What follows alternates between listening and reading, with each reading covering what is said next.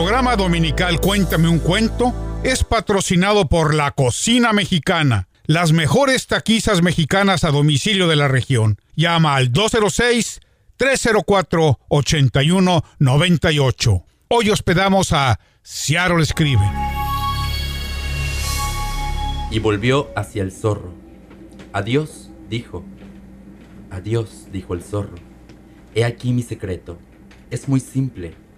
No se ve bien sino con el corazón. Lo esencial es invisible a los ojos.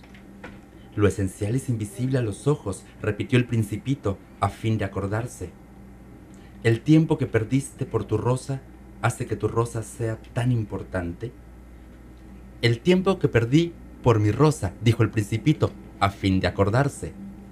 Los hombres han olvidado esta verdad, dijo el zorro, pero tú no debes olvidarla. Eres responsable para siempre de lo que has domesticado. Eres responsable de tu rosa. Soy responsable de mi rosa, repitió el principito, a fin de acordarse. ¿Cómo están? Muy buenas tardes. Aquí estamos en El Rey 1360. Mi nombre es Emmanuel Arjona. Muchas gracias por sintonizarnos y estamos aquí en su programa Ciaro Escribe. Y bueno, quiero presentar primero que nada a nuestras invitadas del día de hoy, Rita Huircala y María de Lourdes Victoria. Muchas gracias por estar aquí con nosotros y por supuesto también quiero presentar a mi anfitriona del día de hoy, una gran escritora infantil precisamente, eh, excelente para esta sección de, de lectura.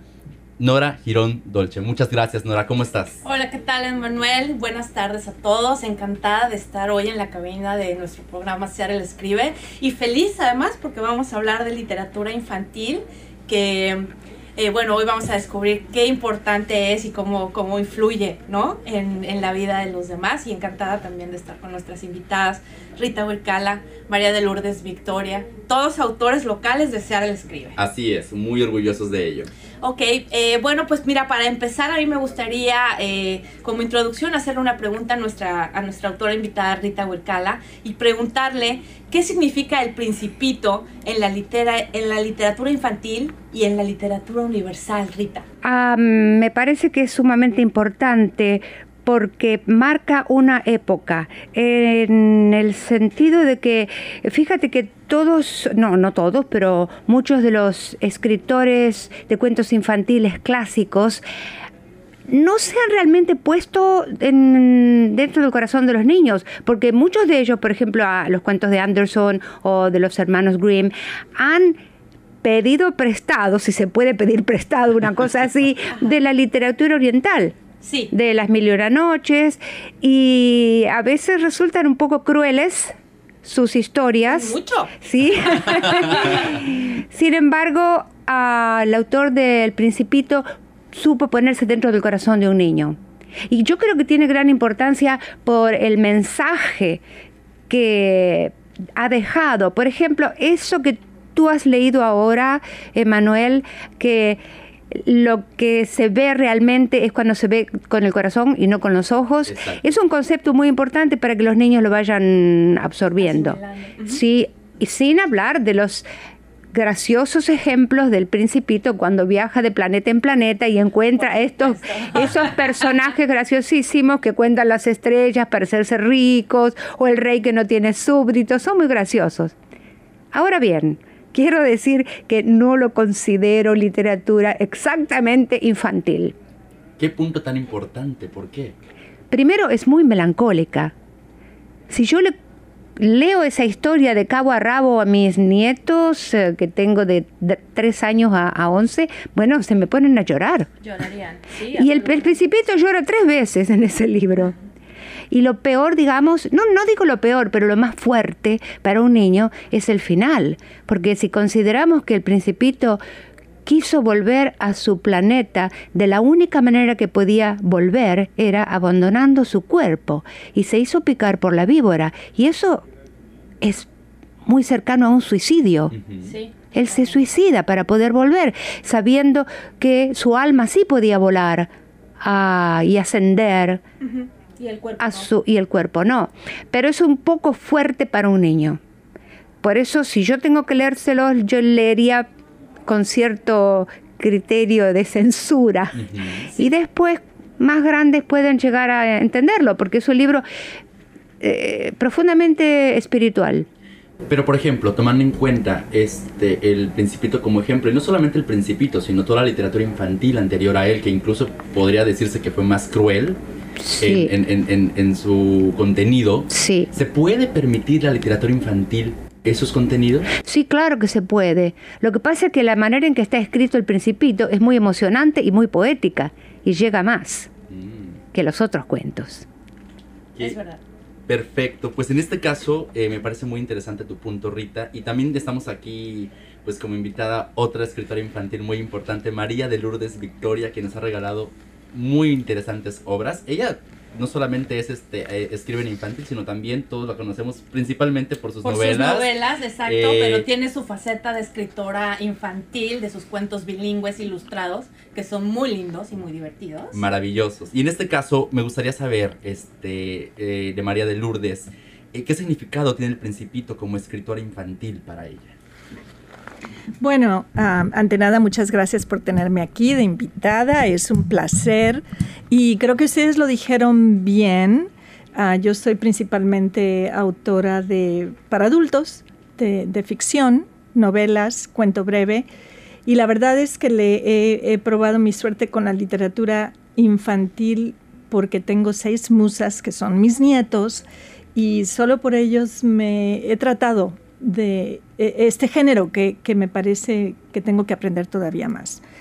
Pero para responder la pregunta del principito, bueno, yo, yo soy jarocha de Veracruz, México, y nosotros teníamos muy poco acceso a los libros. Entonces, ese libro en particular eh, me lo prestó un abuelito que vivía en la Ciudad de México, Ah, pero ya yo no lo leí de niña, yo ya lo leí de adolescente. Mm. Y lo que me atrajo y me encantó de este... Estoy totalmente de acuerdo, por cierto, con lo que dice Rita, porque...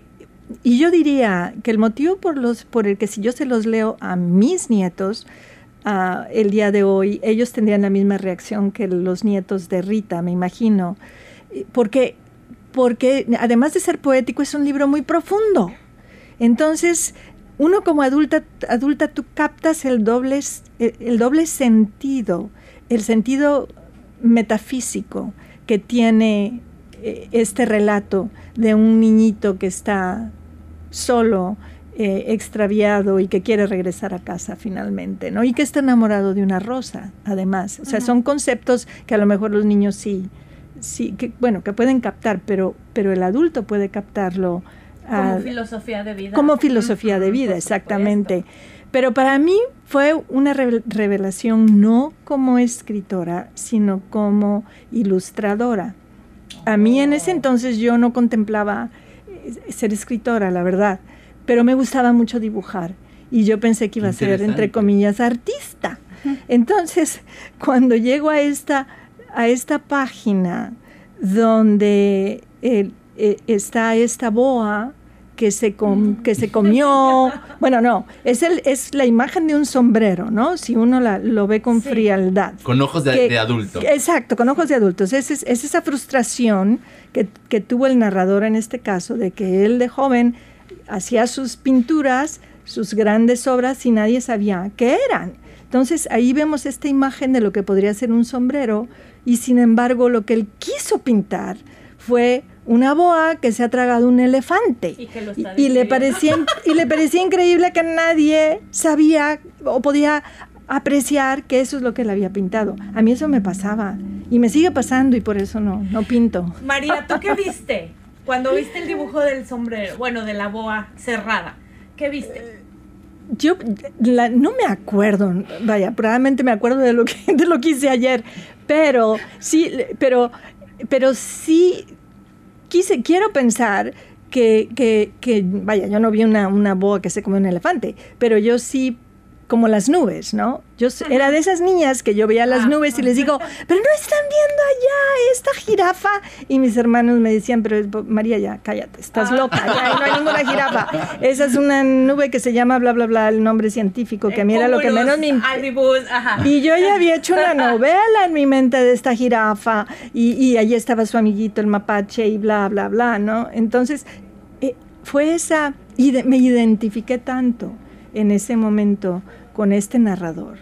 Eh, y, en fin, eso fue, eso es lo que yo Qué interesante. Yo sí vi un sombrero, por cierto. No me digas. Yo no tengo, ahora sí que... Imaginación, imaginación. visual. Rita, ¿tú qué viste? Tampoco me acuerdo, tampoco me acuerdo porque, bueno, si vamos a pensar en la edad de las abuelas, recordar lo que uno leyó a los 15 años es un poco difícil. Pero sí me acuerdo eh, lo que sentí cuando lo volví a leer de adulta. Y me recordó mucho a Don Quijote, porque hay una parte, eh, en el sentido de que los dos son muy perspectivistas, mm. porque hablar de una figura que tú la ves como un sombrero y yo la veo como un elefante y el otro tal vez la ve de manera diferente, es lo que hacía Don Quijote cuando hablaba ah, de aquel que vino con el sombrero de Mambrino. El, yelmo de Mambrino, ¿no? Él está viendo una cosa y de Sancho que representa la parte materialista, le dice no, es que tiene una cacerola en la cabeza, una batea, y él dice no es el sombrero de Mambrino. Entonces, bueno, con, eh, de eso me, acuerdo muy bien, de haber apreciado ese perspectivismo. Bueno, yo quiero aportar y decir que eh, la verdad de la, hay, están los dos dibujos, la boa cerrada y la boa abierta. En la boa cerrada seguro vi un sombrero. Pero en la boa abierta, lo que yo vi fue un elefante con una mantita. Ah, qué lindo. Estaba tapadito. Hasta que ya le vi el ojo a la serpiente. Dije, ay, no, está dentro de la panza de la boa. No puede ser. El elefante con la mantita. Una mantita, estaba tapadito. Ah, ok, ok, ok. Ah. no era una boa. Perfecto. pues muy bien, en este caso es muy interesante ese tema del principito. Todos vemos cosas muy diferentes.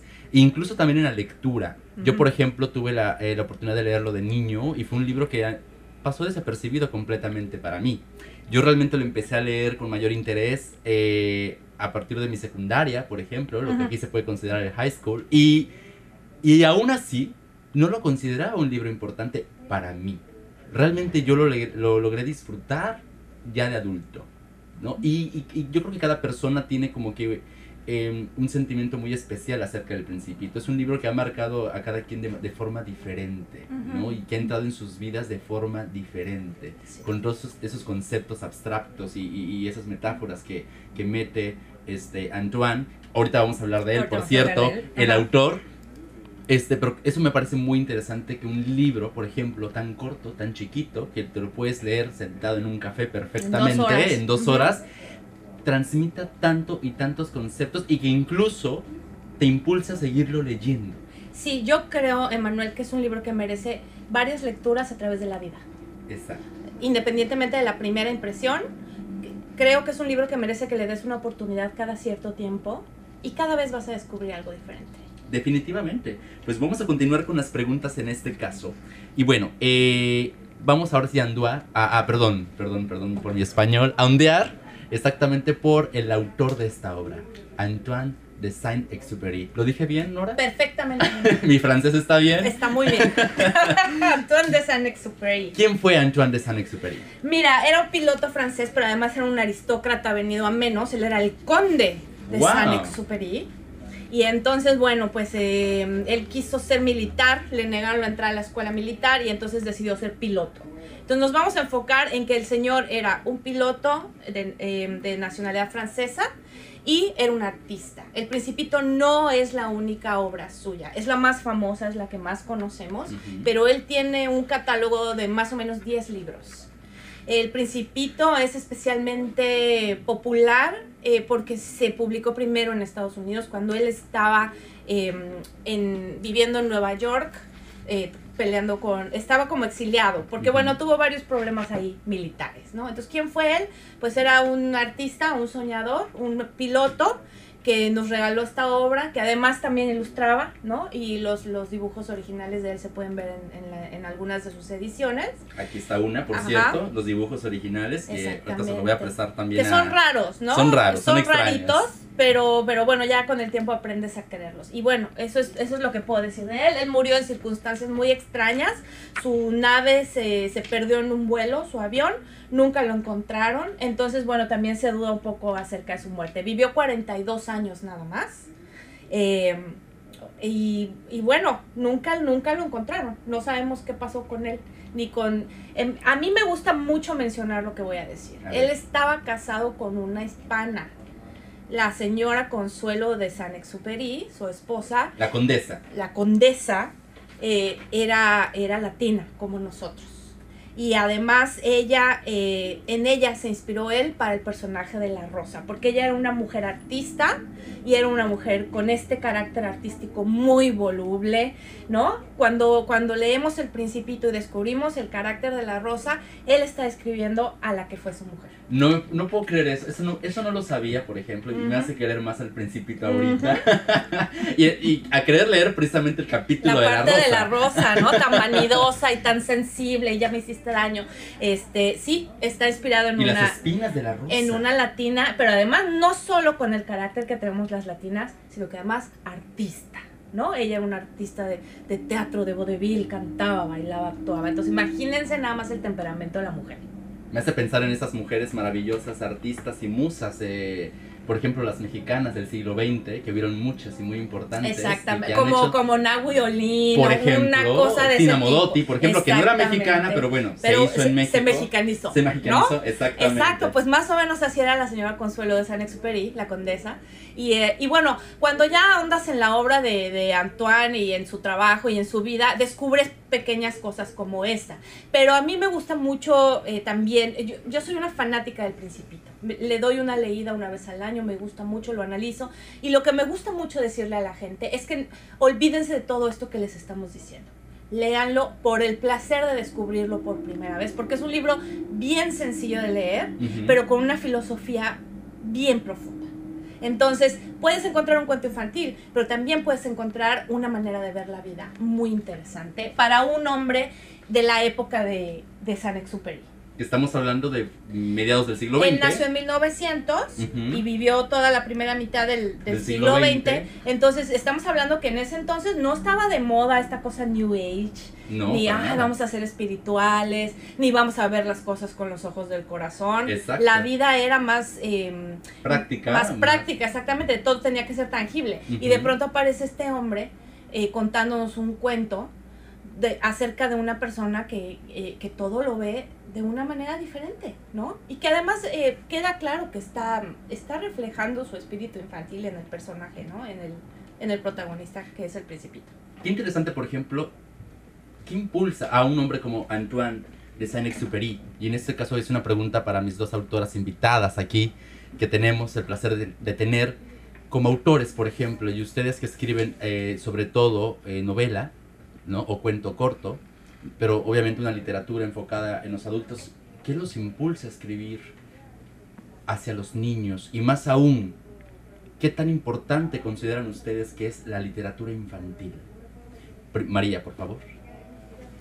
Bueno, yo voy a dejar que Rita conteste lo de qué tan importante es lo de la literatura infantil.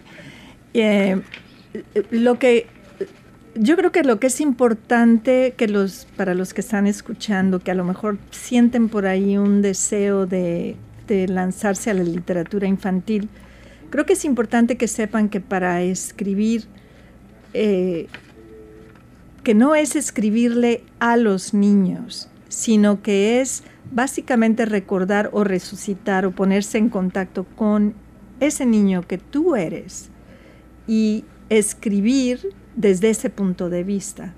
Entonces, eh, y, es, y, y- y regreso entonces a esto de que el- esta obra en particular, El Principito, pues yo no la, no la consideraría como un modelo de literatura infantil, por lo que ya dijimos, pero además estoy notando aquí en lo que estoy leyendo que el propio autor lo consideraba una novela corta, Ok. lo cual me parece muy interesante.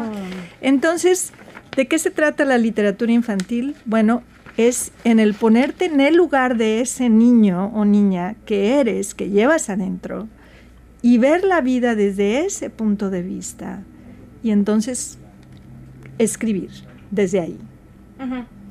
Ah, no sé qué piensas, Rita. Sí, sí, no, estoy de acuerdo con lo que dices, ponerse en el lugar del niño. Y esto me recuerda un poco a un libro que estoy leyendo ahora en inglés que habla sobre los dos modos mentales que se refieren a la asimetría de los dos hemisferios cerebrales, ¿no? Eso que a- a- es bastante popular ahora el conocimiento. El hemisferio derecho, el El hemisferio, hemisferio izquierdo. derecho, el hemisferio izquierdo, el, izquier- el izquierdo es el que maneja la mano derecha y la parte derecha del cuerpo, y es el lógico, el razonador, el que busca las soluciones siempre de manera vertical, digamos, como, ca- como cavando un pozo y más y más.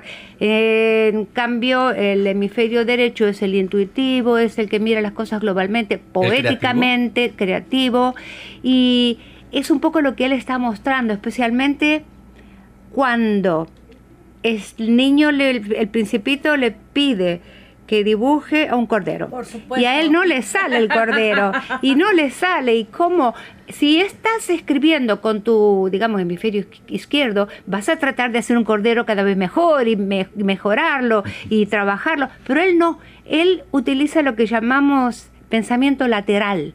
En vez de vertical, es lateral. ¿Qué hace? dibuja una caja, pone un agujero y le dice, mira, ahí adentro está el cordero, ¿lo ves? Sí, lo veo. Sí, ¿Sí? el principito se la compra, ¿no? Exactamente, Ajá. porque entonces eh, están hablando en el mismo lenguaje, psicológicamente hablando.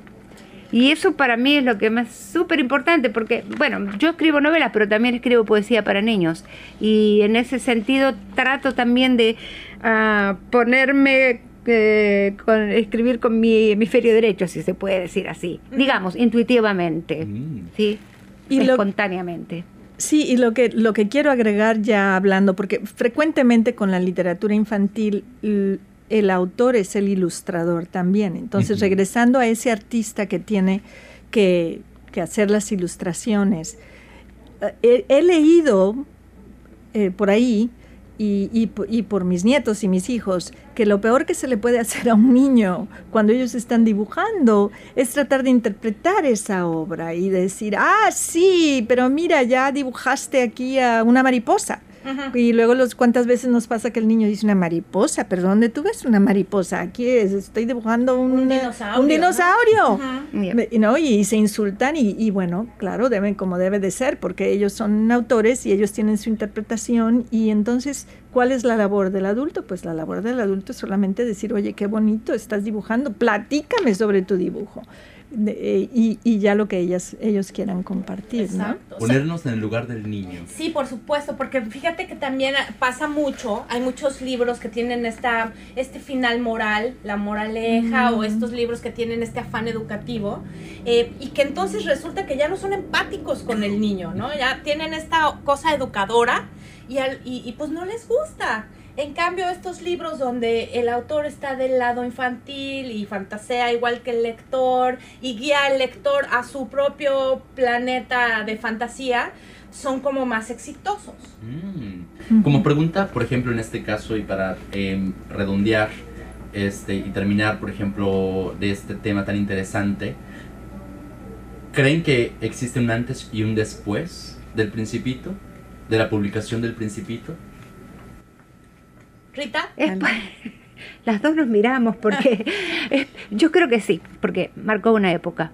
Porque en la época antes de él no había esa libertad desde el punto de vista del escritor de lanzarse a algo que no tuviera una moraleja explícita, como tú Mm. dices, como, la- como las fábulas de Sopo. Exacto. Sin embargo, la libertad de eh, expandirse hacia un área más mística, más espiritual, sin moraleja, sin decir así es como hay que, ser. exacto. Y eso me parece muy importante porque libera la creatividad. María, Bueno, y sin embargo, la- es tan profundo el libro que sí hay mensajes y sí hay moralejas en este libro, pero aquí el secreto es que no, no está No es expresado, explícita. obviamente. o no sea, es deliberado. No es deliberado. Es solo Claro. una manera de pensar. Y no solo una manera de pensar, es- él está exponiendo, a ver, aquí está esta situación de cómo amar, cómo amas una, una rosa, cómo domesticas a algo que tú amas, pero no está necesariamente dando la respuesta, sino que está haciendo la pregunta, Sí. ¿no? Que es más interesante aún. Claro, bueno. Está abriendo sí. las puertas. Deja Está la puerta abierta, puertas. exactamente. A mí sí me parece que hay un antes y después.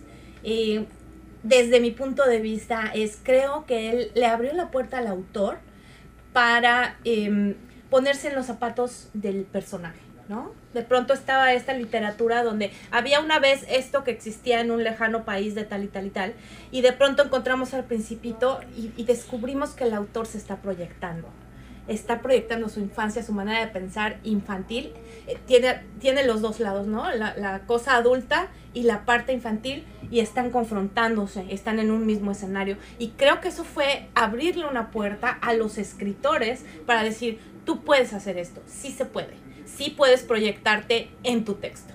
Claro, porque incluso, por ejemplo, eh, Anton era piloto y el libro, ¿cómo empieza? Es un piloto perdido en el Sahara. Exactamente, ¿No? qué interesante. Como dato adicional podemos decir, ¿y por qué estamos este, tomando, eh, tocando este tema tan importante ahora? Pues precisamente porque estamos este, ahora sí que casi cumpliendo, eh, eh, bueno, conmemorando. Estamos conmemorando conmemorando, el 84 aniversario de la muerte, o bueno, desaparición desaparición. de Antoine de, de Saint-Exupéry y al mismo tiempo también estamos conmemorando su nacimiento, el número 118. 118. Nació en el año de 1900, en el, en el mes de junio, y falleció en, en 1944, en el mes de julio. En plena guerra, Sí. ya casi a finales de la Segunda Guerra Mundial. Qué interesante, él era piloto, eh, tuvo conflictos también muy interesantes con los gobiernos de aquel entonces, de los Sí, aliados, sí. porque él era de los aliados. Y sin embargo, los propios aliados, como por ejemplo en este caso el presidente de Francia en aquel entonces, De Gaulle, ajá, este, Charles de Gaulle. Charles de Gaulle, él decía que él podría ser un infiltrado. de- Exacto, de- no le de tenía Alemania. confianza. No le tenía confianza, ¿no? Por eso se exilió en los Estados Unidos y de ahí recibimos de ese exilio el principito. Qué interesante, qué interesante. Y para terminar con brocha de oro, a mí me encantaría, por supuesto, que en este caso Rita Wirkala, una de nuestras autoras invitadas, nos leyera un, un, poema. Si se puede, dos, por supuesto. Ella nos tiene aquí dos escritos maravillosos infantiles, poesía infantil, que ese, ese es otro tema que a mí me gustaría mucho tocar más adelante contigo, Nora, en otro programa. Sí, Eh, la poesía infantil. Es muy que es- extenso, es, otro tema aparte. Se cuece aparte. Se aparte. Aquí nos va a dar este, una muestra Rita Wirkala. Por favor, Rita. ¿Estos textos son, Rita, inéditos o son de alguna publicación que tú ya tengas? Eh, pertenecen a una publicación que se llama Poemas para chicos y grandes, Ah, con la esperanza de que los grandes también lo también lean. los lean. El primero es del volumen 1, el segundo del volumen 2, ah, que es un poco más sofisticado en términos de lenguaje, pero entonces leo el primero del volumen 1. Se llama Los niños de Guatemala. Guatemala es un país que yo amo mucho, he, he estado muchas veces. Bueno, eh, además como que viene mucho a cuento ahorita. No sé si es un poema triste, pero bueno, No. sabemos que... Ah, es un poema feliz. Eh, sí, Bueno, entonces no viene a cuento con lo que está ocurriendo en Guatemala, pero les recuerdo que hay una crisis muy fuerte en Guatemala por la explosión de un volcán, así Ah, que sí. eh, tratemos de recordar a nuestros hermanos Sí. guatemaltecos y a lo mejor buscar alguna eh, causa eh, que esté ayudando y unirnos, Exacto. exacto, y unirnos allá. Ahora sí, adelante. Los niños de Guatemala. La niña de Guatemala lleva una falda apretada, muy larga y colorida, y una blusa bordada. Su madre teje la blusa y la falda en el telar y hace las tortillas que cocina en el comal. Su padre trabaja el campo y cultiva el frijol, y su madre, con maíz, les prepara el atol. La niña y su hermano se van los dos de la mano. Por el camino hablan maya y en la escuela castellano. ¡Ay, qué hermoso está! Bellísimo, Rita. Muchísimas, Ay, muchísimas gracias. ¿Viste? También es para grandes. Es, Sí, es por para niños y para grandes, es para todos. Yo creo que la poesía es universal también. Exacto. Es para los niños que llevamos adentro. También. Exacto, Victoria. Exacto, María. Muchísimas gracias a María de Lourdes Victoria, a Rita Wirkala. Gracias a ustedes Nora, por invitarnos. Muchísimas gracias por ser parte. Yo quiero anunciar que en este caso, en cada sección que tenemos, que en este caso es literatura infantil, esta sección en específico, siempre vamos a estar Nora Girón Dolce y yo, su servidor, Manuel Arjona, compartiendo con más invitados y en un tema tan importante que es la literatura infantil, que no podemos olvidar y que tenemos que incentivar en nuestros niños la lectura. Y, y ¿sabes qué, Manuel? Sirve para todos. Eh, tenemos esta idea de que la literatura infantil es exclusiva para niños y no sabemos todos los tesoros que guarda. ¿no? Eh, tiene que pasar por el tamiz del adulto. ¿Qué le voy a dar a leer a mi hijo? Exacto. Estoy de acuerdo con lo que está leyendo. La literatura infantil, no porque, porque lleve el término infantil, la, la hace ser literatura menor. Hay, hay obras joyas valiosísimas de literatura infantil que ya platicaremos. Como El Principito, que es el tema de hoy. Exactamente. Muchas gracias por su presencia, por estarnos escuchando aquí en el Rey 1360 en su programa Ciaro Escribe. Un, un gran abrazo también y, y muchas gracias a la UNAM Ciaro, quien es quien patrocina este programa. Muchas gracias Nora, muchas gracias Rita, María, muchas gracias a todos. Hasta luego.